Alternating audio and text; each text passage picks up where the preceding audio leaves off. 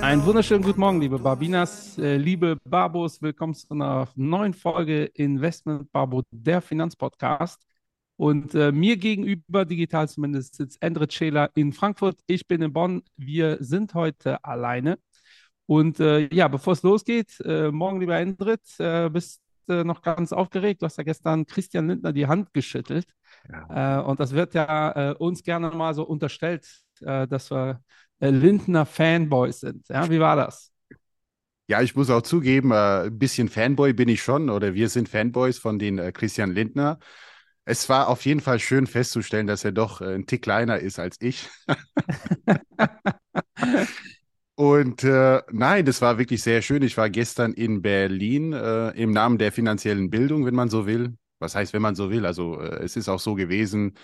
Äh, da gab es ja auch ein Event von, von den zwei Bundesministerium, also für Bildung und Forschung und äh, für Finanzen, um das Thema Finanzbildung nach vorne zu pushen. Äh, ich habe das aber auf LinkedIn zusammengefasst, meine Eindrücke, ein paar Bilder auch gepostet. Und mit dem Herrn Lindner hatte ich auch die Gelegenheit, äh, ja, ein, zwei Minuten auch zu sprechen. Und ich denke, äh, wir werden hier auch im Austausch bleiben, ohne jetzt viel zu versprechen oder irgendwas zu ihn mal ein. Wir laden ihn ein. Das, das wäre ein cooler Gast übrigens. Das Die wichtigste Frage ist natürlich, wie riecht er? Wie, der riecht gut, ganz normal. Also ich habe, es ist, er, er- riecht nicht schlecht. Also fangen wir erstmal so an, aber mir ist jetzt nichts aufgefallen, dass ich sage, er trägt Hermes oder sonst irgendwas. Äh, Okay. nee, ist ein cooler jetzt, Typ, sagst, cooler äh, Typ. Ich dachte, du sagst, er riecht nach Geld. Der riecht nach Geld. Nein, nein, wir riechen nach, nein, nein, nein, nein, Spaß. Aber äh, Nein, Geld, also- Geld. Geld ist ein gutes Ja. Stichwort. Ja. Gut Stichwort. Äh, heute geht es nämlich, äh, wir haben letzte Woche eine Barbo sprechen Börse über, äh, ja, natürlich über das gerade dominierende Thema gesprochen, die Pleite der Credit, obwohl da war noch nicht klar, dass die Credit Suisse pleite geht, darüber reden wir heute. Äh, oder dass die Credit Suisse äh, gekauft wird äh, oder abgewickelt wird. Ja. Da war noch SVB das große Thema und deshalb sprechen wir oder widmen wir heute die ganze Folge dem Thema Banken Banken, Schrägstrich Bankenkrise ähm, und was das eigentlich bedeutet und äh, worauf ihr so achten müsst. Und äh, leider wie immer, ähm, und äh, deshalb könnte man sagen, dass äh, wir Lindner-Fanboys sind, äh, weil Lindner oder seine Partei zumindest, ich habe heute zufälligerweise einen gelben Pulli an, das ist äh, nur Zufall. Ähm, versucht, die Sachen ökonomisch aufzuarbeiten. Und äh, ich habe gerade, ähm, bevor Endrit äh, in, in den Zoom-Raum kam oder wir beide, äh, mir so einen Handelsblattartikel äh, angeschaut zu diesem ganzen Thema. Ähm, und da war der Schrei erstmal, wir müssten die Banken noch viel härter regulieren, Mhm. äh, viel mehr Eigenkapital. Ja, und äh, das äh, ärgert mich ein bisschen, äh, weil auf der einen Seite ähm, ist das äh, klar, dass das jetzt kommt, äh, weil es ist purer Populismus. Also mit äh, mehr Eigen, also die Frage ist, wie viel Eigenkapital müsste jetzt die Credit Suisse haben oder die SVB Bank, damit das ähm, nicht passiert wäre. Aber im Endeffekt verkaufen sich jetzt solche Schlagzeilen natürlich extrem gut. Äh, wer da übrigens alles als Experte direkt äh, zitiert wird, da äh, stellen sich mir auch die Nackenhaare auf. Äh, aber, aber egal. Äh, Ja. Und deshalb reden wir heute über dieses Ja. Thema Banken, Bankenkrise. Endrit hat er ja in, in, der Geschichte des Podcasts auch immer mal wieder äh, diesen Ponzi-Scheme in äh, Albanien äh, thematisiert. Oh ja. Äh, könnte man theoretisch auch da rein äh, fassen. Ja. Ähm, äh, woran denkst du als erstes, wenn man an Bankenkrise, wenn man von Bankenkrise spricht, Endrit? Ja, ja, also sehr, also das Erste, wo- woran ich denke und die, die meisten wahrscheinlich auch, ist natürlich das Thema Liquidität, dass die Bank kein Geld mehr hat. Das Geld ist verschwunden, Ja. Ja. Und äh, ich kann es irgendwo auch nachvollziehen, der Gedanke, also äh, so, wenn ich jetzt an eine Bank denke, denke ich jetzt hier an einem äh, ja, Sparschwein, ja, da wird Geld reingeschmissen und äh, es gibt auch viele Personen, die das auch nachvollziehen, wie das Geld da reingeht, dass man sagt, oh, ein Euro habe ich gesehen von Hand, es ist in dem Schwa- Sparschwein drin, wir notieren das, ne? also wir schreiben das in unsere Bilanzen, aber letztendlich ist es jetzt verschwunden, es ist da drin. Ne? Und äh, das, was man nicht sieht, will man auch nicht glauben, dass es auch da ist. Und äh, wenn man verschiedene Risiken hat, die wir auch hatten in, in den letzten Jahren, Corona und äh, Zinsen sind gestiegen, äh, Krieg hier in der Ukraine und so weiter und so fort, dann äh, ist die Spannung auch sehr, sehr hoch, dass wenn Gerüchte entstehen, dass möglicherweise diese Bank keine Liquidität mehr hat, dann wollen natürlich alle dahin gehen und äh, das retten, was äh, zu retten geht. Ja? Und äh, deshalb das Erste, woran ich denke, ist natürlich Liquiditätsengpässe und Liquiditätsrisiken, beziehungsweise dass die Bank möglicherweise ja kein Cash mehr hat, ne, um mir mein Geld Ja. quasi auszuzahlen. Ja. Ja, ich habe das äh, gestern Abend so ein bisschen gegoogelt. Äh, also so wie viele Bankenkrisen gibt es da so eigentlich? Ne? Weil ich denke direkt an 2.8, das ist das erste, äh, was äh, mir in den Sinn kommt. Aber seit 2.8 hatten wir eigen, eigen, einige in Europa äh, und auch äh, weltweit. Also die Santan eine Santander-Tochter ist zum Beispiel pleite gegangen, relativ prominent. Ne? Die PIX-Krise war in dem Sinne auch eine Bankenliquiditätskrise. Ähm, und äh, wir, es ist der Wahnsinn, das kriegt Ja. man gar nicht so mit äh, wie viele Bankenkrisen da waren. Ähm, aber was du gesagt hast, Liquidität. Ähm, Im Endeffekt gibt es ja zwei Gründe, warum eine Bank ein Problem bekommen hat: Liquiditätskrise oder Solvabilitätskrise. Ähm, und das sind zwei unterschiedliche Paar Schuhe. Das musst du Allerdings- erklären, Michael. Das musst du erklären. Ja, das, das klingt allerdings, viel zu äh, komplex. Ja, komme komm ich sofort zu. Äh, allerdings äh, äh, zieht das eine das andere nach. Und dann hast du irgendwann dieses Ei- äh, Ei-Huhn-Prinzip. Was war denn jetzt zuerst da? Äh, Solvabilität ist, wenn dir irgendwas wegbricht in deiner Bilanz und du auf einmal nicht mehr so gut dastehst wie vorher. Ähm, wir haben ja schon ein paar St äh, Staatspleiten gesehen ähm, und äh, ohne Quatsch, äh, das habe ich mal äh, gegoogelt. Äh, Sekunde, oder ich fand das ganz witzig. Argentinien hat ja ein paar Staatspleiten hinter sich und die Mhm. Barings Bank ist wegen einer argentinischen Staatspleite fast pleite gegangen, Ja. weil die sehr viele Anleihen hatten in äh, äh, Argent oder sie hatten relativ viele argentinische äh, Staatsanleihen, dachten, alles ist cool, auf einmal gehen die pleite und dann fehlt, reißt dir das ein Riesenloch äh, in deiner Kasse. Und dann Ja. bist du nicht mehr, äh, dann, dann bist du nicht mehr kreditwürdig. Und dadurch wird dann eine Liquiditätskrise geschaffen, weil dir was wegbricht, so kann man sich das vorstellen. Mhm. Ähm, ich habe aber jetzt bewusst kein Ja gesagt, weil, weißt du, wann das passiert ist? 1890. Ja, Oh. also äh, Barings Bank äh, ist ja auch in dem Kontext definitiv noch ein Begriff, aber äh, das war tatsächlich von äh, äh, 1890 ist das passiert, weil alleine von 1873 bis 1907 gab es nur in den USA äh, sechs, äh, Staatsple äh, sechs äh, Bankenpleiten. Hm. Ähm, und das ist der Wahnsinn, wenn ihr euch damit mal so ein bisschen beschäftigt. Die erste, die ich gefunden habe, war 371 vor Christus. Ähm, da gab es die äh, Schlacht bei äh, äh, Leu äh, Leu Leukrea und äh, da äh, haben die überraschenderweise verloren in Athen. Ähm, und dann haben die Menschen ihre Bank gerannt und da hat man eine Liquiditätskrise, weil die Leute hatten Angst, dass sie da ähm, mehr oder minder besetzt werden, haben alle ihr Geld gleichzeitig abgehoben. Wenn alle ihr Geld gleichzeitig abheben, ähm, ist das Geld weg. Und das ist der Wahnsinn, wenn man sich damit beschäftigt. Ich habe so ein bisschen gelesen, 1929, deutsche Bankenkrise. Ähm, da war Weltwirtschaftscrash, äh, äh, war auch einer, wenn man sich geschichtlich interessiert, der Gründe, warum die NSDAP äh, dann am Ende ja so stark geworden ist und auch da die, das Ruder ergreifen konnte. Und da ist die Darmstädter Bank pleite gegangen in Deutschland. Ah, ähm, dann halt Darmstädter. 85, Mhm. ja, äh, Darmstädter Bank, ja, dann 85 ja. Savings Loan Krise, 1990 schwedische Bankenkrise, 97 Asienkrise, 98 Russland Krise, ja, 2007 Lehman Brothers, 2010 PIX. Es ist der Wahnsinn, was äh, und alle Krisen haben immer diese zwei Gründe. Entweder passiert irgendwas, alle wollen ihr Geld zurückhaben und es gibt nicht li genug Liquidität. Mhm. Ähm, oder es passiert äh, irgendwas anderes, irgendeine Firma, also Lehman war so ein klassisches Beispiel. Da gab es ja keine Liquiditätskrise erstmal an sich, Ja. sondern der Grund, warum wir ein Problem bekommen haben, und auch da hört man, äh, die Leute vermischen ja alles. Ja? Die sagen ja immer, ja, 2.8, das Problem war ja Ameri die amerikanischen Immobilien.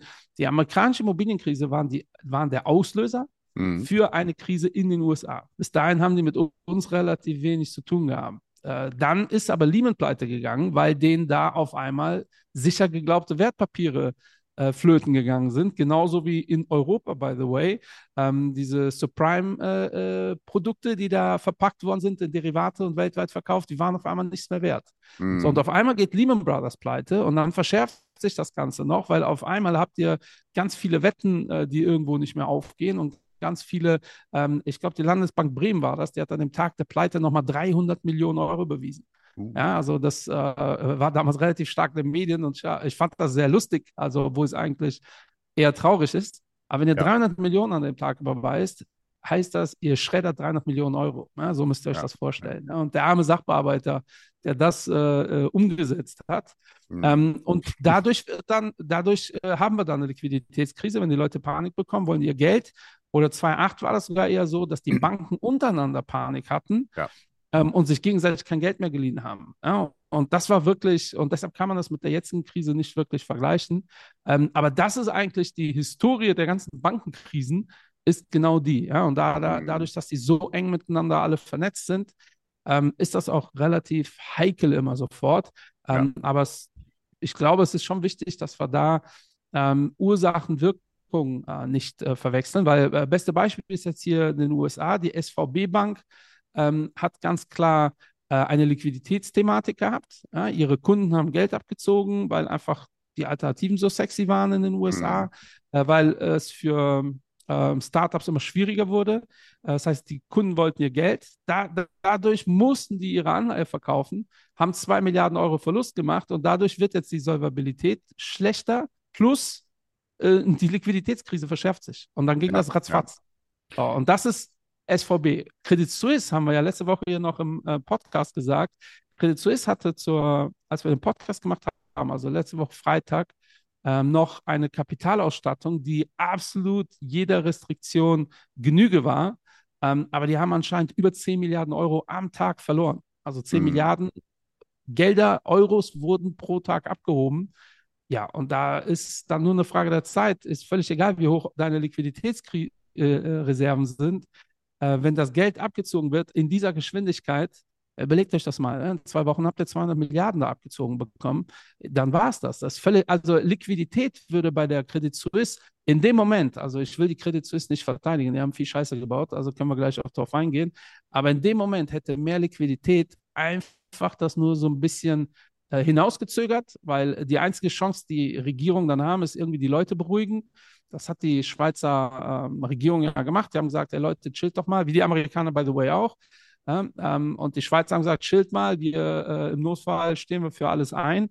Ja, aber äh, passiert ist, äh, also funktioniert hat das offensichtlich nicht. Ja. Ähm, und äh, ich finde das schon krass, äh, wie das immer wieder in der Geschichte der Menschheit immer wieder passiert.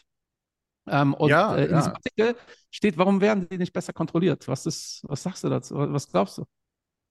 Naja, Kontrolle ist immer quasi die logische Konsequenz. Was halt vielleicht nicht so ganz logisch, aber das passiert immer nach einer Krise. Also eigentlich braucht man präventiv, präventive Maßnahmen und äh, eine, eine Regulierung ist im Grunde genommen ähm, das Fazit, dass man was daraus gelernt hat. Äh, man kann das auch politisch verpacken. Also es ist ja auch meistens die Politik, die dann auch äh, reguliert ist. Es sind nicht, sage ich mal, die Kapitalisten oder die Banken selber, die sagen, ja, reguliert uns bitte, ja, wir, wir, wir kriegen das nicht hin. Äh, es ist ja auch Angebot und Nachfrage und wisst ihr was? Also ich finde es vollkommen in Ordnung, dass äh, Unternehmen auch pleite gehen, dass Banken pleite gehen ähm, und so weiter und so fort. Was nicht in Ordnung ist, ist, äh, dass das auch, naja, ähm, auch ausgenutzt werden kann. Weil äh, das Thema mit der SVB, das habe ich auch ein bisschen letzte Woche gesagt beim Babo Sprechen Börse, äh, das hätte alles nicht passieren müssen. Ja, äh, aber es ist nun mal passiert, weil diese Information zum richtigen Zeitpunkt auch rauskam. Und das muss man äh, für sich erstmal hier äh, ja, gut überlegen, was ich damit meine. Ähm, aber Regulierung ist in manchen Sachen durchaus sinnvoll. Aber wie das meistens so ist, dann wird übertrieben, wird überreguliert und äh, daraus entstehen dann ganz andere Krisen, unter anderem auch ja äh, Schuldenkrisen. Ja, meistens nach Bankenkrisen, nach Finanzkrisen hat man eine Schuldenkrise. Und äh, das scheint ja nicht immer die Lösung zu sein, aber das wird höchstwahrscheinlich und das ist auch schon der Fall gewesen. Äh, es scheint ja alles in die Richtung zu gehen, dass äh, hier weitere Regulierungsmaßnahmen dazukommen. Ich würde mir quasi wünschen, dass wir als schlaue Menschen, denn wir haben ja auch genug Experten, wir haben genug Studien, wir haben genug Historie, dass wir uns die Köpfe zusammentun und versuchen, ja, ein bisschen mehr vorherzusehen, was auf uns zukommen könnte. Ich meine, wir haben ja auch genug KI-Modelle mittlerweile, dass wir halt Sachen präventieren und nicht immer dieses, wir reagieren und re reagieren zu spät, immer erst nachdem etwas passiert ist. Und zu deiner Statistik, ich habe auch was abgerufen von der Weltbank äh, zum Thema Bankenkrisen. Es sind von 1970 bis 2011, also 170, nee, 47, ich habe es aufgeschrieben, systemische Bankenkrisen passiert. Also es passiert immer wieder weltweit, ja, nicht in den USA oder äh, nur in Europa, weltweit. Es gab ja mehr Währungskrisen als systemische Bankenkrisen, ja, das passiert immer wieder, dass eine Währ äh, es gibt so viele Währungen, die es heute nicht mehr gibt, ja, also die gab es schon mal, ja. 218 Stück und dann 66, äh, ja, Staatsverschuldungskrisen. Und äh, das ist so, so ein bisschen meine größte Sorge, was kommt auf uns zu, denn äh, meistens aus Krisen rauszukommen, muss man sich verschulden, Notenbanken müssen aktiv werden. Und äh, ich bin da sehr gespannt, zumal äh, es gab auch eine Rede von Jerome Paul diese Woche, äh, vielleicht Richtig. können wir auch was dazu sagen. ja. ja, erstmal zur Regulierung würde ich gerne genau. was sagen, weil äh, genau. ich habe das ja immer mal wieder schon gesagt. Ähm, das Problem der Regulierung ist ja wie immer ein mannigfaltiges, ja mein, eine meiner Lieblingswörter. Äh, und äh, also eine ganz einfache Logik ist natürlich, ohne den Regulierern dazu nahe treten zu wollen, weil das mache ich dann im, im zweiten Argument, äh, ist natürlich äh, der, der aktive Part ist ja die Finanzindustrie. Und die Regulierung ist ja der passive Part, so wie du schon richtig gesagt hast. Eigentlich reagieren die ja nur ja. auf das, was passiert ist. Wenn ihr sowieso die, der reaktive Part seid, dann be bewegt ihr euch auch ein gewisses Rollenbild. Also ihr lehnt euch zurück und guckt, was passiert so und darauf reagiert er letztendlich. Ähm, und die äh, Finanzdienstleistungsindustrie ist nun mal äh, sehr kreativ, auch wenn es darum geht, Geld zu verdienen. Ähm, und deshalb haben die immer schon mal einen Vorsprung. Ne? Äh, das, das ist schon mal ein Problem. Ne? Die haben schon mal einen zeitlichen Vorsprung. Cum-Ex ist ein sehr schönes Beispiel. Ja, ist ja mhm. in dem Sinne auch irgendwo Bankenbereich, aber da wurde, ähm, und äh, damit es auch klar ist, ne, nicht, dass das jemand äh, missverstanden, äh, äh sich missverstanden fühlt, ähm, ich finde, das ist total daneben. Also die, was da passiert ist, ist in meiner Welt äh, rein emotional von meinem Werteverständnis ist das äh, Betrug und mhm. Steuerhinterziehung. Aber es war nun mal ein, ein Graubereich. So.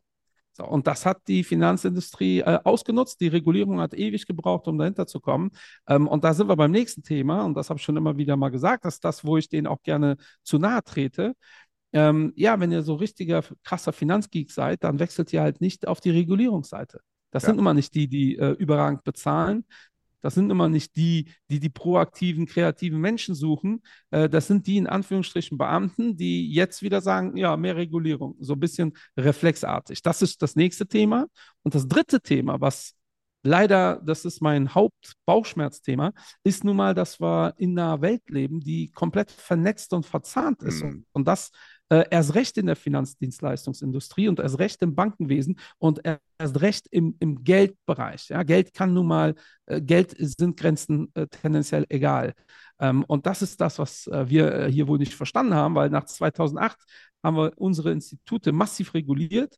Ähm, die USA nicht ansatzweise so massiv und Donald Trump hat die äh, Finanzinstitute nochmal dereguliert. So, und dann haben schon mal die Amerikaner, und dann schaut euch mal einfach die größten Banken der Welt an. Das sind nun mal nicht ohne Grund äh, jetzt US äh, ganz stark dabei, aber ansonsten sehr stark amerikanisch. Und ich glaube auf Platz 3 HSBC, äh, chinesische Bank. Ähm, die haben dann nun mal Vorteile. Und in den USA ist das halt so.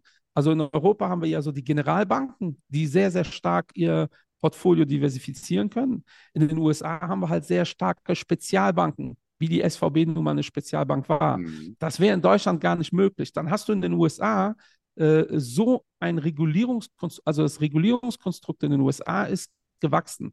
Ja, dann wurde da ein bisschen was, da ein bisschen was. Und deshalb hast du da vers äh, neun verschiedene äh, äh, Regulierungsbehörden, ähm, ja, äh, sage ich jetzt mal, die äh, unabhängig davon, wo ihr geografisch sitzt, äh, aktiv sind. Das heißt, ja. ein, eine Bank kann in den USA, je nachdem, wenn die entscheidet, ob ich lieber da sitze oder hier, ähm, kann die die Regularien äh, so ein bisschen aushebeln. Deshalb haben die Behörden aber untereinander auch Druck, weil wenn du der strengste Regulator bist, hast du irgendwann in deinem Bezirk gar, kein, äh, gar keine Bank mehr, gar keine große mehr.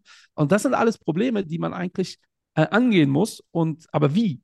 Ja, weil die Welt ja. geht ja aktuell eher in Richtung, jeder kocht da sein eigenes Süppchen. Und das ist so typisch deutsches äh, Reflex, äh, deutscher Reflex. So, wir machen jetzt, wir werden jetzt noch strenger. Dafür sind wir die, die, die, die strengsten auf der Welt und die coolsten.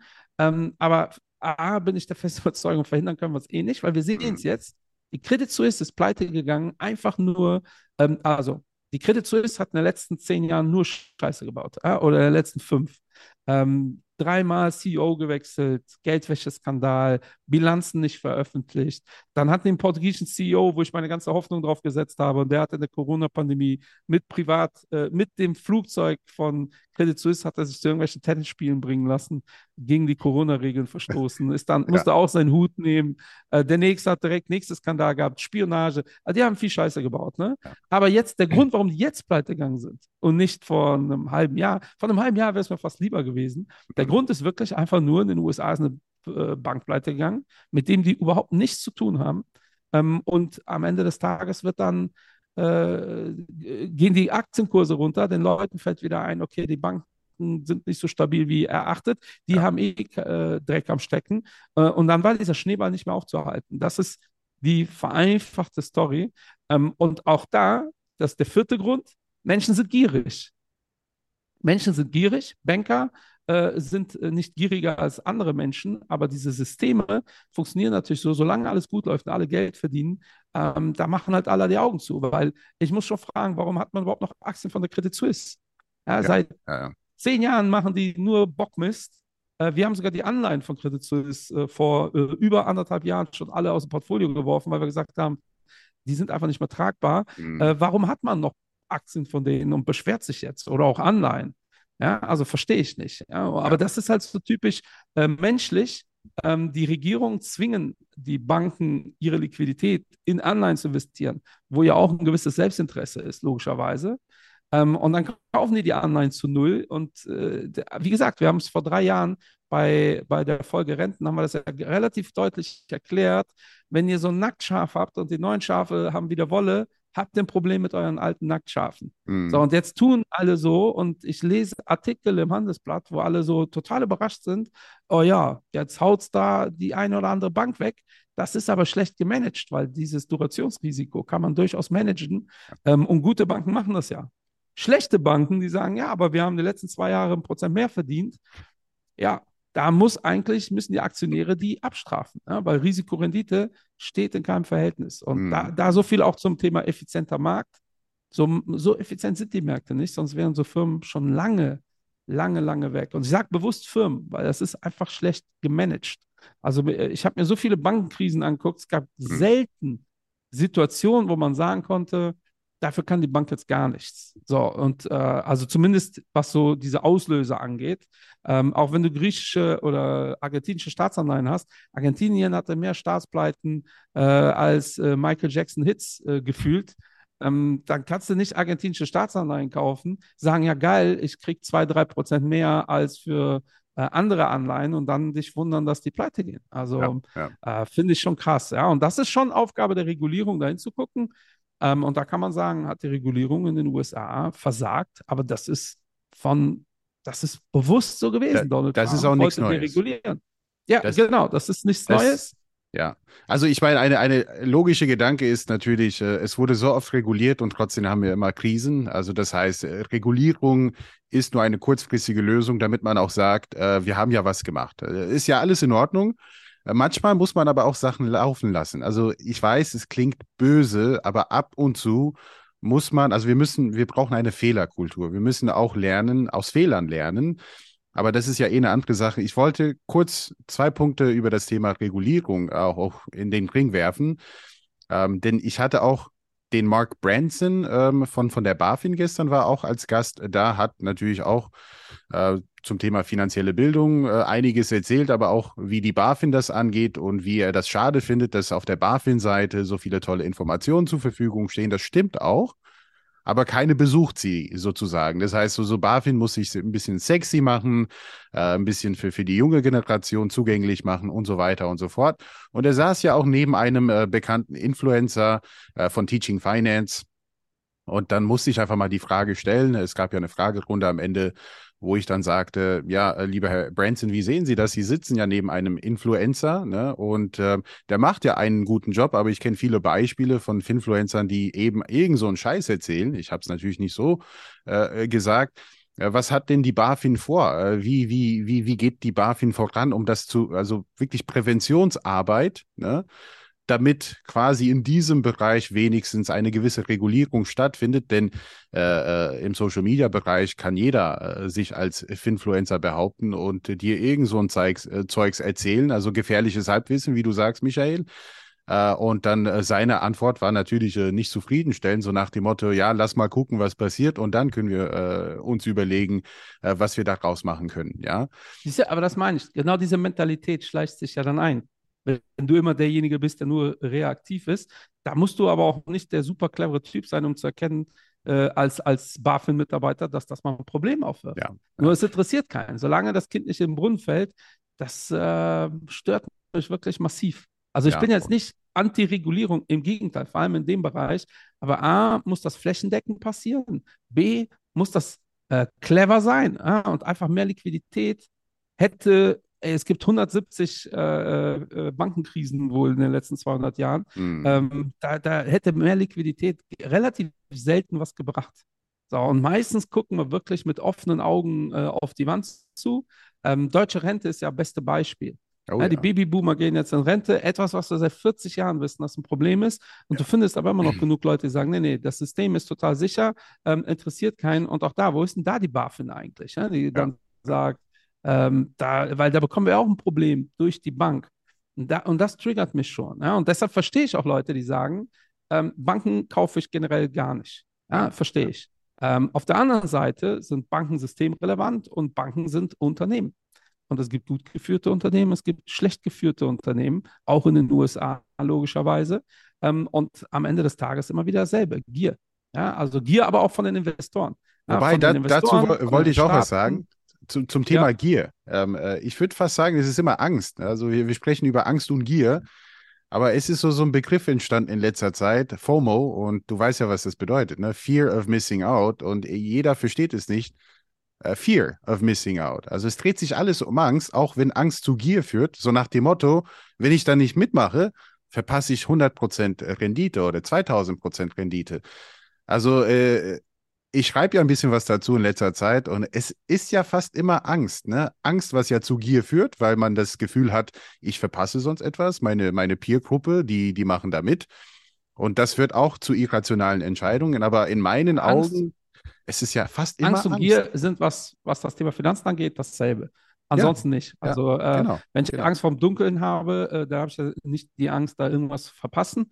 Äh, aber was das Thema Geld angeht, äh, gibt es ja viele Studien zu, dass mir äh, die Rendite total schnuppe ist, äh, bis ich erfahre, oh, Endrit hat da äh, so was, äh, genau. Äh, total viel Geld mit verdient, ja, ja. weil äh, da geht es dann darum, ey, Moment mal, dafür kann sich was Tolles leisten, das kann ich mir nicht leisten, der ist besser als ich, schlauer als ich, ja. dann wird das erst ein Thema, weil ansonsten interessiert das äh, Menschen relativ wenig. Ja? Und ja. Äh, das ist ja auch unsere Psychologie. Ähm, und, aber das haben wir seit immer, weil ich bin natürlich, wenn wir über das Thema Banken reden, bin ich über ein paar Namen gestolpert. Ich nenne sie dir mal, dir, dir sagen die bestimmt direkt was. Äh, Jérôme Kerviel äh, ist ein Name, der mir da äh, über den Weg gelaufen ist. Der sagt Nick mir Leeson, gar nichts. Ja, Jérôme, Kerviel sagt nee. dir nichts. Dann erkläre okay. ich das gleich. Aber Nick Leeson kennst du. Ja. Nick Leeson, äh, Yasuko Amanaka, den kannte ich auch nicht, äh, und Kwenko Adoboli. Ja? Äh, Kwenko Adoboli hat äh, 2,3 Milliarden gekostet, und zwar der UBS. Ja. Yasuko äh, Hamanaka, der war eher im Bereich Zink unterwegs. Nick Leeson hat die Barings Bank pleite äh, gemacht und Jerome Keviel äh, ist äh, bei der SOSGEN, äh, Société Générale, hat an einem Tag 5 Milliarden Euro verpulverisiert. Ja? Und äh, Jérôme Keviel war bei der äh, Société Générale ein ähm, Arbitrageur. Ähm, mhm. Ist ja auch heute nicht mehr so in. Ja? Nach 2008 ja. wurden diese Abteilungen in Europa mehr oder minder äh, de dem Boden gleich gemacht. Arbitrage ähm, ist für euch Barbos auch so, so ein Begriff, der immer wieder mal läuft, ist es gibt zwei Formen der Arbitrage, einmal Free Lunch und Free Lottery Ticket. Äh, Arbitrage ist, ihr macht Gewinne ohne Risiko, ähm, das wäre Free Lunch, oder ihr habt die Chance auf die Gewinne, ohne dass ihr heute was bezahlt. Das wäre Free Lottery Ticket. Mhm. Ähm, und da denkt man jetzt, hä, was soll das? Ein ganz einfaches Beispiel. Eine Aktie ist in Köln handelbar für 10 Euro und in Frankfurt für 10,15 Euro. Ja. Dann kaufe ich die in Köln, verkaufe die sofort in Frankfurt über äh, digital, mache 15 Cent pro Trade. Ähm, das läuft dann so, dass ich die in Köln kaufe. Dadurch, weil ich das oft mache, geht der Kurs hoch. Ich verkaufe die in Frankfurt, der Kurs geht runter. Also die haben Ja. für die äh, Volkswirtschaft sogar einen Sinn. Ja, die sorgen dafür, dass die Märkte im Gleichgewicht bleiben, wenn man so möchte. Aber das sind Arbitrageure. Ja, und äh, die verdienen dann Geld. Es gab immer Abteilungen, da hat das sehr, sehr gut funktioniert. Und dieser Jérôme Kerviel ist äh, äh, junger Typ gewesen, der bei der Sosgen ge, äh, ja, äh, letztendlich äh, äh, eingestellt worden ist, war da sehr, sehr gut äh, zumindest auf dem Papier, hat dann seine äh, Gewinne äh, immer wieder versteckt, äh, Verluste, sorry, die Gewinne hat er immer veröffentlicht, die Verluste hat er versteckt in so einem Unterkonto, äh, by the way, äh, diese, äh, weil bei Nick Leeson ist eigentlich exakt dieselbe Story. Ja. Nur Nick Leeson finde ich sogar noch fast spannender, äh, weil Nick Leesons äh, Konto, wo er die, die Verluste versteckt hat, war einfach 88888, ja, also noch nicht mal da äh, war der besonders äh, einfallsreich. Ähm, und Jerome hat dann getradet, hat dann dummerweise immer höhere Verluste gemacht, hat die versteckt und seine Gewinne hat er schön veröffentlicht, war dadurch gefeierter Typ. Lange Rede, kurzer Sinn. Irgendwann hat er 5 Milliarden Euro Verluste gehabt und die Bank ist fast pleite gegangen. Auch da, ne, da sagt der, ähm, der Onkel um die Ecke, wie kann das sein, dass 5 Milliarden weg sind und keiner merkt das? Ja, schlecht Ja. gemanagte Firma. Ähm, äh, der Kollege hat, by the way, was glaubst du, wie viel hat er bekommen? Äh, wie viel, äh, was für eine Haftstrafe? Der wurde wahrscheinlich nur, Societe Generale hatte fast nicht genug Eigenkapital, um diesen einen Trader äh, oder seinen Verlust auszugleichen. Aber was glaubst du? Kommt drauf an, ne? Also, aber ich, ich hätte ja fast gesagt, es gibt Fälle, wo der nur entlassen wird und äh, das war's. Der, der darf ja seinen Job nie wieder ausüben. Ähm, aber bis zu drei Ja, das- Jahre, bis zu fünf Jahre ist so- ist auch möglich, ne? Ja, ja, der hat fünf Jahre bekommen, saß Ja. aber nur ein halbes Jahr, der ist abgehauen, der ist gepilgert, ist voll die krasse Story, gibt es auch mittlerweile im Film. Äh, und nach ein paar Monaten, äh, nach fünf Monaten ist er rausgekommen, hat jetzt eine Fußfessel, hat aber Societe Generale verklagt, weil die ihn nicht hätte, die haben ihn nicht sauber gekündigt und da hat er doch mal 4.000 oder 5.000 Euro bekommen als äh, äh, Entschädigung. Ähm, und jetzt denkt ihr vielleicht, ja krass, äh, wie kann sowas passieren? Das ist so Ja. eine einmalige Sache, genau wie du sagst, das wird reguliert. Äh, Nick Leeson hat das einfach 13 Jahre vorher gemacht mit der Barings Bank. So, bei Nick Leeson ist das aber ein bisschen, also da gibt es auch die Nick Leeson-Story, auch verfilmt, auch richtig heftig, wie das gelaufen ist und so weiter. Aber äh, Fakt ist, am Ende des Tages hat Nick Leeson exakt dasselbe gemacht, Ja. wurde auch noch in Europa voll gefeiert, hat einfach die Verluste versteckt. Da, seine Trades werden natürlich immer risikoreicher, weil ihr müsst euch das vorstellen, wie äh, ihr, ihr spielt im Casino und lost ab und Mhm. wollt es eurer Frau nicht sagen. Ja, habt so ein Sonderkonto ähm, oder eure Mann äh, wollt ihr es nicht sagen und deshalb macht ihr immer krassere äh, Wetten. Ihr wettet mit immer mehr Geld, weil ihr dann hofft, äh, boah, wenn ich, wenn ich das jetzt für 35-fach hier beim Roulette-Tisch, dann bin ich aus all meinen Problemen raus ähm, und dadurch wird euer Verlust natürlich immer nur größer, bis es irgendwann Kabum macht. Bei Nick Leeson war es ein bisschen nachvollziehbarer, weil der war bei der äh, äh, Barings, äh, äh, nicht Barings Bank, äh, doch Barings Bank, Ja, genau. ähm, in äh, Übersee. Ja, ich glaube, in Singapur war der dann der Filialleiter und da haben die nie so genau hingeschaut. Ähm, und eigentlich war der der Geschäftsführer und der musste die Trader kontrollieren. Und dann hat er seine Trader-Lizenz gemacht und war dann Trader und Geschäftsführer. Also er hat sich selbst kontrolliert. Und da ist das so ein bisschen einfacher erklärbar. Aber bis heute, ähm, und by the way, äh, hier der äh, Quenko Adoboli hat exakt dasselbe gemacht bei der UBS. Hm. Äh, und auch bei Adoboli äh, geht man eigentlich bis heute davon aus, dass die niemals alleine äh, solche massiven Trades haben, haben äh, durchziehen können, ohne dass da ein paar Leute von gewusst haben. Aber das ist halt genau das. ja. Auch, da, die Menschen sind gierig, dann ist der, der Vorgesetzte wird befördert, der darüber wird befördert, alle werden befördert und dann will man einfach glauben, dass das stimmt, auch wenn es zu schön ist, um wahr zu sein. Und dann guckt halt keiner genau hin. Und das kennen die meisten Zuhörer aus ihrem Umfeld, je nachdem, äh, wo die da äh, unterwegs sind und arbeiten. Aber meistens ist es so, wenn etwas zu schön ist, um wahr zu sein, ähm, ist es oft auch nicht wahr. Ja? Und äh, da muss knallhart reguliert werden. Aber da gilt es auch in den Banken, geht es eigentlich darum zu schauen, dass es Mechanismen gibt, dass sowas nicht funktioniert. Und eigentlich Ja, gibt es die. Ähm, und deshalb kommen die Jungs auch in den Knast, weil die meistens, ähm, äh, das ist übrigens das, womit die belangt werden, meistens irgendwelche Dokumente gefälscht haben, äh, damit das überhaupt so durchziehbar ist. Ja, und äh, das ist schon, äh, finde ich schon spannend. Und by the way, Adoboli, UBS, ne? Ja, UBS ist nun mal jetzt äh, einer der größten Player äh, weltweit. Äh, über Nacht sind die äh, die größte Schweizer Bank geworden. Was sagst du eigentlich zu diesem UBS-Deal? Ist das jetzt gut, positiv, negativ? Ja, also der, was Assets under Management angeht, glaube ich, nachdem dieser Deal komplett jetzt äh, ja durchgeht, haben sie was 6,5 äh, Trillionen, also Trillions, äh, Billionen äh, US-Dollar, glaube ich, an Kapital. Und damit sind sie die größte, dritt- oder viertgrößte Bank der Welt oder was in Sachen Asset Management und äh, ja. Assets under Management. Äh, und wenn man das so sieht, dann natürlich war das ein Schnäppchen. Ne? Aber die Frage ist natürlich, wie viele dieser Risiken, die sie mit übernommen haben, ausgelagert wurden an die, äh, ja, an die, an die Zentralbank, an die Schweizer Zentralbank und wie viele haben sie tatsächlich auch mit übernommen. Ähm, denn das muss ja auch nichts bedeuten. Die Assets bekommt man, aber die Assets können natürlich auch äh, woanders hingehen. Ne? Das hat ja. man auch gesehen. In den USA haben große Banken massiv davon profitiert, dass viele kleinere Banken jetzt äh, so, so langsam es sind zwei Banken pleite gegangen, zwei, drei. Oder sind es nur zwei? Äh, bis jetzt nur zwei, glaube ich, ne?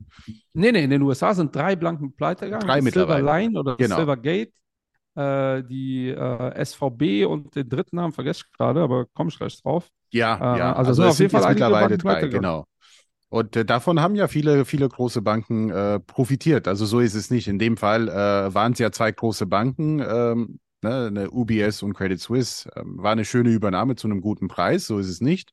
Ähm, hätte man mich jetzt letztes Jahr gefragt, äh, Endrit, siehst du das kommen? Äh, vor allem in der Schweiz, hätte ich gesagt, niemals. Ich weiß, dass die Credit nicht. Suisse äh, da äh, viel, äh, viel Scheiße baut, immer wieder in vielen Bereichen. Da, äh, da kann man wahrscheinlich über, über alle diese, diese Cases, ne, was es in den letzten fünf Jahren, zehn Jahren gegeben hat, alleine einen Film daraus machen. Ja, und, ähm, definitiv. Ähm, ob das jetzt gut sein wird, ob, ob die UBS diese Assets auch behalten wird, das will ich damit sagen. Also sie hat sie ja. erstmal bekommen. Ob sie sie behalten wird, das bleibt in den Sternen. Ich glaube eher nicht. Ich glaube, äh, ein Teil davon wird auch wegfließen, auch wahrscheinlich Richtung US-Banken, weil sie zeigen sich etwas stabiler als die meisten anderen Banken der Welt, ja. vor allem auf diese globale Ebene.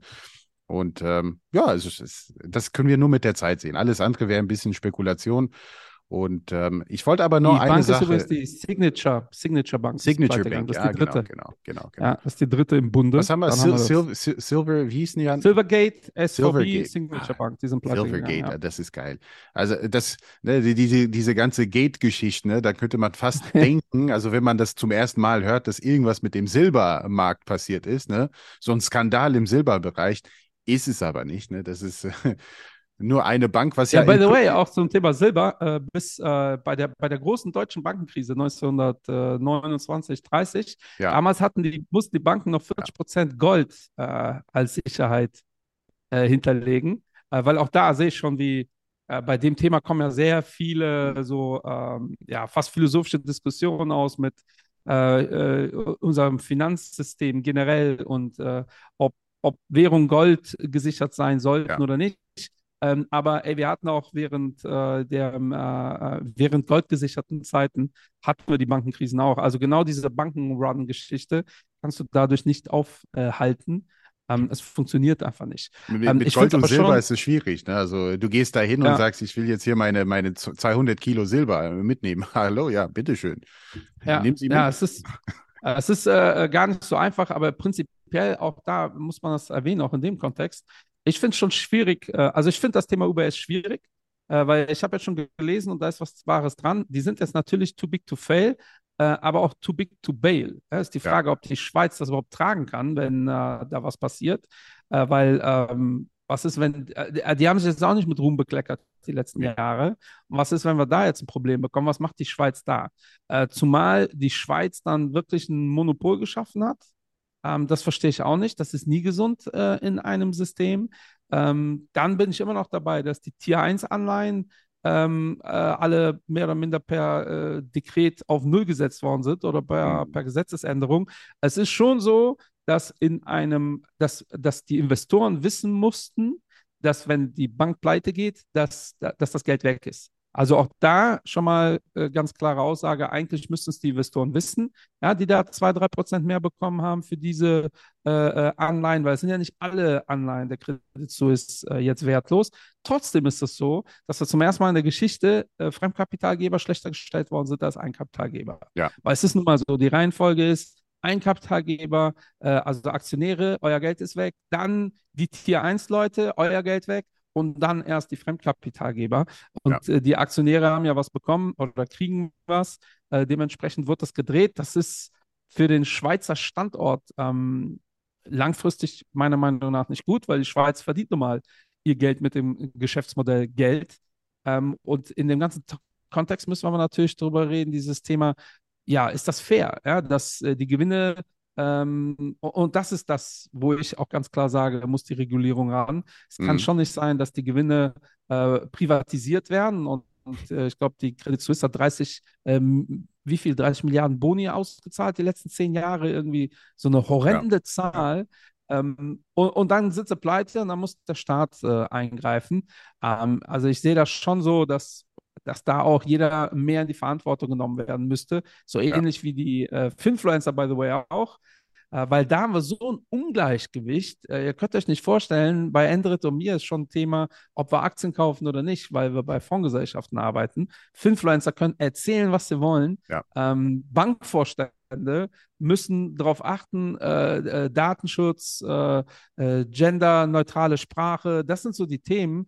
Ähm, ja, aber wenn die Bank vier Jahre später pleite ist, nach, weil ich da was gemacht habe und der Steuerzahler rettet das, ja, da äh, ja, passiert jetzt nicht großartig viel. Ja. Ähm, also ich finde schon, dass da was passieren muss. Ja? Also ganz klare Aussage. Ja, also meine letzte Sache zu dem Thema Regulierung, weil ähm, es ist ja auch grundsätzlich ein Thema, wie, entste wie entsteht Geld, klar, auch von den Notenbanken, aber auch vieles durch Kreditvergabe, ja. Äh, und wenn diese Regulierung dafür sorgt, dass die Kreditvergabe von Banken quasi an, an, ja, an, an uns, ja, an die Verbraucher, dass das mas massiv eingeschränkt wird oder dass es zu komplex sein wird, zu teuer oder wie auch immer, auch da müssen wir aufpassen, weil letztendlich, ja, Viele arbeiten mit diesem Geld. Die Banken leben ja auch davon, dass sie Geld ausleihen können. Also ich denke jetzt hier an Fractional Reserve Banking. In den, USA, äh, in den USA ist es so, dass man 10% Eigenkapital haben muss und dann kann man das Zehnfache quasi verleihen. Ja?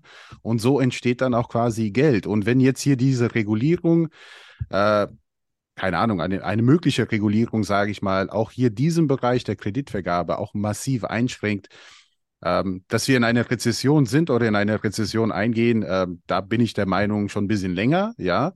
Äh, aber dann kann diese auch schlimmer aussehen, äh, um jetzt nicht unbedingt ja, Angst zu verbreiten. Ja, ja, das ist halt ja, ja genau das, was dieser Handelsblattartikel ja auch fordert, ist mehr Liquidität. Ja. Äh, liebe Leute, was wird das bedeuten? Die Kredite werden teurer.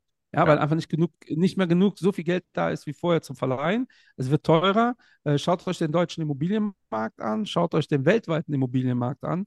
Äh, schaut euch, äh, der Grund, warum die SVB Planke, pleite gegangen ist, ist unter anderem, weil Startups sich schlechter finanzieren können. Also wir würden, und genau das kann halt jetzt aktuell nicht passieren. Das wäre das Dümmste, was man machen kann, weil was muss dann passieren? Dann müssen die Zentralbanken noch mehr Liquidität zur Verfügung stellen.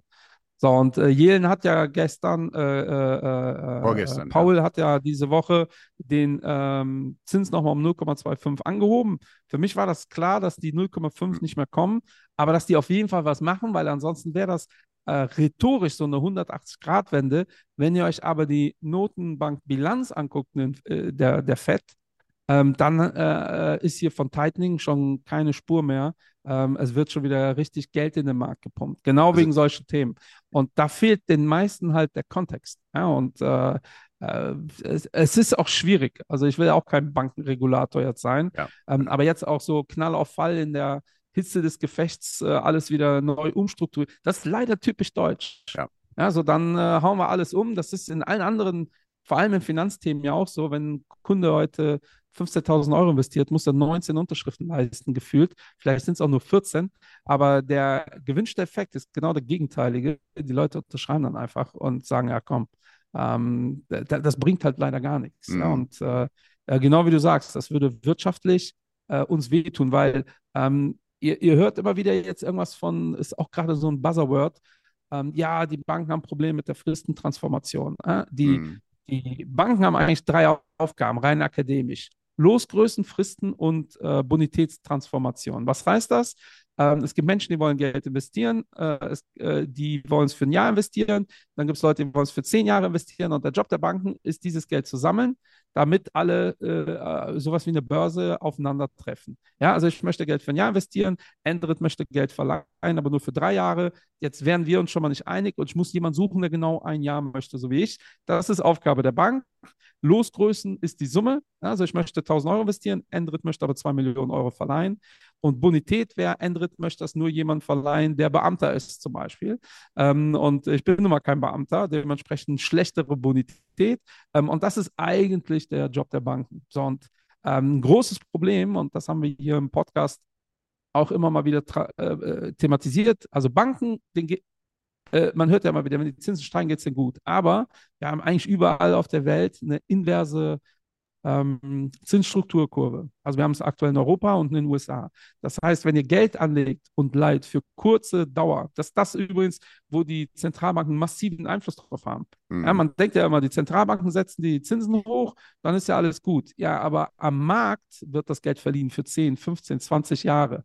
Und wenn der Markt, äh, wenn da die Zinsen bei 2% sind und kurzfristig bei 4, ist das ein Problem mit genau dieser Fristentransformation. Banken nimmt Geld auf kurzfristig, will das langfristig verleihen ähm, und dafür kriegen die weniger. Ja, oder andersrum, ja, die verleihen es kurzfristig, wollen äh, das Geld langfristig verleihen. Also äh, Endrit kriegt jetzt Geld für, für einen neuen Kühlschrank, äh, die Bank bekommt 5%, äh, ähm, die äh, legen das oder leihen sich das langfristig, bekommen aber deutlich weniger. Ja, das, ist, ist ein Problem, ja, das ist ein echtes Thema. Ähm, und daher gibt es mehrere Baustellen gerade für die Bank, genauso wie Liquidität. Ähm, die Hypo Real Estate ist in Deutschland pleite gegangen 2008. Das Geschäftsmodell mhm. der Hypo Real Estate war 2000, 50 Jahre lang und die werden immer wieder so dargestellt als so die krassen Zocker. 50 Jahre lang haben die sich, äh, haben die Kommunen Geld geliehen. Also wenn ihr eine Autobahn bauen wollt, äh, dann äh, geben die euch Geld. So müsst ihr euch das vorstellen. Für 50 Jahre, 70, 80 Jahre. Und das Geld haben die sich kurzfristig geliehen.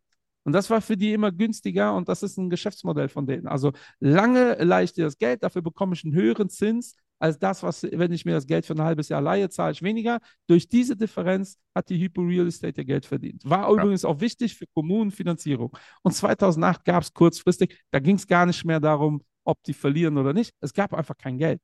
Es gab einfach nichts. Ja, da war Liquidität war vorbei, die waren pleite innerhalb von wenigen Tagen. Und wenn ihr Kommunen über 50 Jahre Gelder leiht für Autobahnen, dann wird 10% mehr Liquiditätsreserve auch nichts bringen. Ja. Und, da, und, und, deshalb auch da äh, müssen alle anfangen, vor allem die Politik, sich wirklich stärker damit zu beschäftigen.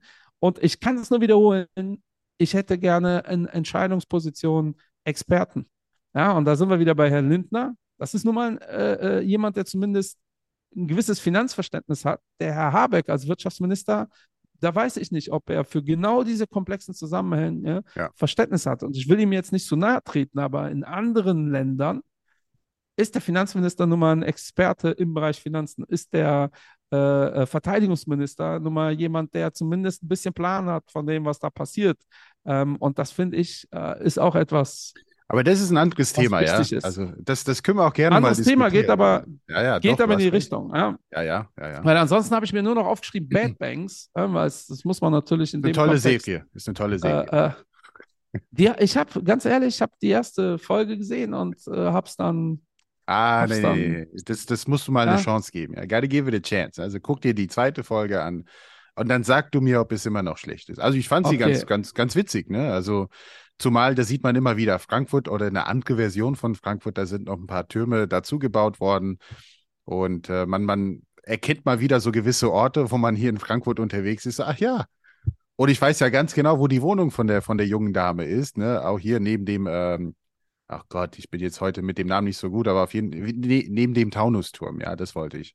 Ah, und okay. äh, oder vielleicht deshalb finde ich die Serie toll, nicht weil der Inhalt. Kann natürlich sein, ja, weil da ein Bezug sind, ist. Ja, aber ich, äh, für mich ist ja, also habe ich ja auch schon oft gesagt, ihr müsst euch ähm, The Big Short angucken. Vor allem die Krise 2.8 wird da unfassbar gut ähm, äh, porträtiert. Ja, ja, Dann bin ja. ich über eine Serie gestolpert, die ziemlich geil ist. Die heißt Devils. Kennst du die? Nee. Devils, richtig gut. Da geht es auch um eine Bank und so indirekt um Fondsmanagement. Und da wird sehr stark das Thema äh, Picks gespielt. Äh, das wird sogar da, so dargestellt, als ob die sich das überlegt haben, äh, um Europa äh, in den Chaos zu äh, Ja. stürzen.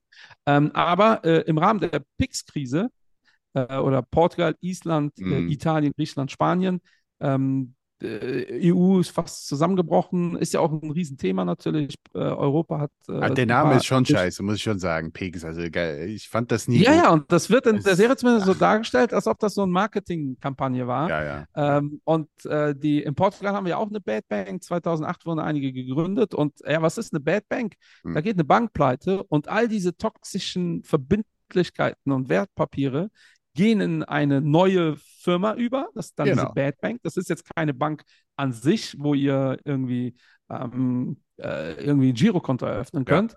Ähm, und wer übernimmt diese Garantien? Der Staat. Und das ist in meinem Wertempfinden schon Ja. äußerst schwierig, Ja. äh, zumal äh, äh, auch dieses Konzept relativ alt ist tatsächlich. Das ist ja auch nichts Neues. Ähm, und das wird dann halt verpackt mit so Bad Bank und dann denken alle, ja, passt. Aber im Endeffekt ist genau das, äh, wo, wo viele Linke, und da haben die komplett recht, es kritisieren mit, äh, da wird äh, der, der, äh, da wird ge gezockt im Notfall und die äh, Risiken, äh, die Gewinne werden äh, privatisiert und die Risiken verstaatlicht, ähm, ist schon, ist schon kritisch. Also sehe ich schon, und Ja. den Begriff muss man hier in dem Kontext zumindest mal erwähnen, äh, weil auch Pix, ne, auch da Gier, ähm, Portugal ist, glaube ich, äh, wann ist Portugal in die EU eingetreten? In den 80er Jahren. Ähm, und da gab es schon die ersten Paper, dass Portugal und Griechenland Ja, und äh, äh, Spanien ein Problem bekommen werden mit, ähm, mit, der, mit dem Euro. Ja, Ja. weil typisch portugiesisch, und ich kann sagen, weil ich Portugiese bin, war ja immer, wir haben uns extrem überschuldet und wir haben das bekämpft mit einer massiven Inflation. So, äh, 70er Jahre, 30% Inflation, 35%. Damit ist Portugal immer gut gefahren, äh, haben einfach ihre Währung abgewertet. Das wussten übrigens auch alle Investoren. Ähm, deshalb haben die von uns einen deutlich höheren Zins verlangt. So Ja. läuft eigentlich dieses Business. Ja. Dann kam Portugal in die EU und dann haben wir was bekommen? Deutlich günstigere Finanzmarktkonditionen. Ja, weil auf einmal waren wir in diesem Riesenkonstrukt, viel mehr Bonität, viel mehr Sicherheit. So, und jetzt kommt das Thema Gier und wie ticken wir als Menschen. Die Politik entscheidet ja, wie viel Kredit wir aufnehmen und wie viel Schulden wir machen. Und ich hätte mir gewünscht, einen Lindner, der sagt, und damit höre ich auch auf, ihn zu loben, weil es geht ja gerade darum, wie viel Geld nehmen wir auf in Deutschland. Ich hätte mir gewünscht, dass äh, so ein portugiesischer Politiker sagt, so liebe Leute, wir zahlen nur noch ein Viertel für unsere Schulden, also können wir äh, produktiver werden, tralali, tralala. Ne? Mhm. Was hat äh, Portugal aber gemacht? Ey krass, wir zahlen nur noch ein Viertel äh, der Schulden. Dann nehmen wir mehr Ähm, auf. Oder Ja. ja, wir nehmen einfach viermal mehr Schulden auf. Ja. Dann bleibt ja alles so, wie es ist. So, und dann wurden in Portugal, boah, was da nicht alles gebaut wurde, was nicht alles subventioniert wurde, auf einmal hatten alle Bauern die fettesten SUVs, aber diese, äh, nicht so die, die wir jetzt fahren, sondern diese amerikanischen Kisten, weil die haben die für ein Apple und Ei bekommen, weil die konnten das dann absetzen als irgendwie Landfahrzeug äh, oder was auch immer. Ähm, ja, und irgendwann gingen äh, die Zinsen hoch. Ja, und Äh, Portugal hat dann reflexartig gesagt, ja, dann muss die Inflation, also Währung und äh, äh, vor allem Angela Merkel hat dann gesagt, nö, ist Hm. nicht. So, und eigentlich sind wir jetzt wieder an diesem, auch auf Staatenseite wieder an diesem Punkt. Ähm, auch unsere Bundesregierung hat die letzten zehn Jahre einfach keine Zinsen bezahlt. Also äh, im Gegenteil, äh, Negativzinsen bedeutet, wir haben für unsere Schulden Geld bekommen. Das dreht sich gerade. Trotzdem ist aber die jetzige politische Gilde, ähm, ey, da höre ich einfach nur Milliardenprojekte, Mhm. hier Milliardenprojekte. Habeck will jetzt hier äh, die Heizung äh, äh, alle äh, ausgetauscht wissen und will das auch unterstützen. Ähm, die stellen alle gerade äh, ihre Top-Beamten ein. Äh, kann man ja auch überall nachlesen. Ich alleine Habeck äh, 70 Top-Positionen neu geschaffen. Ähm, unser ähm, Bundeskanzler will ein neues äh, Kanzleramt für, ich glaube, 800 Millionen Euro. Aber ey, die, wir, wir sind jetzt schon, also wir werden jetzt zahlen für unsere Schulden. So, und das, das ist einfach ein Baustein, der riesig ist. Mal davon abgesehen, dass wir ja. 100 Milliarden jedes Jahr äh, alleine in die gesetzliche Rentenversicherung packen müssen. Und das muss nun mal alles bezahlt werden. Und irgendwie, ähm, äh, deshalb gucke ich mir auch nicht mehr Maischberger an, und weil, weil die reden da alle und dann denkst du, ey, aus welcher, wie naiv sind die eigentlich alle? Also, die, also ich habe ja nicht für alles eine Lösung, im Gegenteil. Aber dieses einfach so, einfach mal einen raushauen, ja, das ist so. Äh, und so einfach ist die Welt leider nicht. Aber Ich es, es ist Woche einfach, Paris. Michael. Es ist einfach. Ja. Also, äh, wenn du in den Nachrichten gehört hast in letzter Zeit, Es wurde entschieden, dass der Bundestag ja auch verkleinert wird. Das heißt, um 100 Plätze. Und das Geld ja. geht natürlich in diese Richtung, ja. Ganz, ja. ganz einfach, ganz einfach. Und äh, als guter Politiker kann man das auch genauso verkaufen. Also wir werden da ein bisschen reduzieren und da umallokieren. Aber natürlich, da geht die Rechnung nicht auf. Und ich hoffe, das Publikum, aber wir kommen so langsam am Ende, versteht auch, dass ich Spaß damit meine. Das war nicht ernst gemeint. Gehe ich mal von aus. Ja. Ja, mich macht das ja. ein bisschen depressiv, aber Fazit muss ja sein. Äh, also lasst die Finger weg. Das kann man, glaube ich, sagen. Von der reinen Bankenstrategie. Also Bankenstrategie heißt, egal ob ja. aktiv oder passiv, ein rein Banken-ETF, ein, ich, mir fällt übrigens keine einzige Bankenaktive Strategie ein. Also mir fällt keine Strategie ein, die nur Banken spielen. Äh, aber das macht auf gar keinen Fall Sinn. Ich würde niemals einen Banken-ETF in mein Portfolio legen, weil da habt ihr so, so viel faule Eier mit drin, das macht keinen Sinn. Aber daraus zu schließen, gar keine Banken im Portfolio zu haben, das ist auch Quatsch. Es mhm. gibt sehr gesunde äh, Banken, die ähm, im jetzigen Kontext auch die Gewinner sind. Äh, Endrit hat es erzählt, das Geld fließt ja irgendwo hin. Ja, und Standort ja, Schweiz ja. würde ich tendenziell als Investor, äh, was das Bankenthema angeht, momentan eher meiden. Ähm, aber schaut euch an, wer die Gewinner sind. Da gibt es sehr große, stabile Häuser, die mit steigenden Zinsen ihre Duration gut gemanagt haben. Eigentlich äh, äh, auch äh, übrigens in den letzten Tagen wie alle Banken auf die Nase bekommen haben, aber mittelfristig die Gewinner sein werden. Ähm, also wie immer, äh, Big Picture. Ja? Und ich bin da jetzt nicht so negativ. Äh, und Regulierung muss passieren, aber bitte smarte Regulierung ja, ja. Ähm, und nicht jetzt äh, pauschal wieder irgendwas raushauen. und immer, immer im Gesamtkontext, wenn es geht. aber da mache ich mir ja wenig Hoffnung. So, von meiner Seite war es das. Jetzt haben wir eine Stunde über das Thema Banken und Bankkrisen geredet. Yeah, äh, ich hoffe, das war nicht zu äh, dröge für euch. Ja, von meiner Seite war es das. Endrit wird mit Lindner sprechen. Die sind ja jetzt Best Buddies. Äh, und wird dafür sorgen, dass, das, äh, dass da mal eine vernünftige Babo-Regulierung kommt. Ja, ich finde auch so eine Schelle, eine öffentliche Schelle, wenn so CEOs Scheiße bauen, das würde, glaube ich, schon viel äh, bewirken. Ihr dürft auf jeden so Fall ihr dürft auf jeden Fall gespannt sein. Ähm, ich komme ja auch ein bisschen aus der Politik-Ecke. Es tut sich ein bisschen was im Hintergrund. Und äh, wenn die Zeit reif genug ist, sage ich mal, liebe Leute, ähm, werden die Babos auch ein bisschen aktiver werden. Ähm, zumindest spreche ich für meine Person, aber vielleicht hat der Michael irgendwann mal auch Bock, etwas äh, politischer, zumindest aktiv zu werden. Ähm, aber äh, das ist jetzt ein ganz anderes Thema. Ja, das soll jetzt auch kein bin Versprechen sein. Und dem, was ja? erzählst. Ich mache die Babo-Partei auf. Die Babo-Partei, genau. Ja, wir gründen einfach mal die Babo-Partei und äh, dann schauen wir mal, wofür Babo steht. Äh, übrigens, da schickt ihr ab und zu so, so ein paar Sachen. Äh, wir wollten den Babo-Index machen. Wofür, wofür stehen die Buchstaben? Also B-A-B-O. Äh, und wofür würde halt die Babo-Partei auch stehen? Vielleicht machen wir auch da mit äh, Willi und Barret mal wieder so, so ein Lied, wofür die Babos sich politisch einsetzen könnten. Who knows? Ja, ich bin sehr ja? gespannt. Who knows? Aber ich glaube, damit sollten wir aufhören, bevor wir uns hier Kopf und Kragen regen. Liebe Leute, viel Spaß, äh, bleibt gesund und bleibt vor gesund. allem haltet die Augen auf. Bis dann.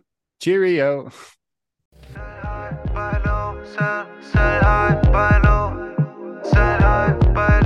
Und auch du bist ein Babo. Sell high, buy low, sell, sell high, buy low.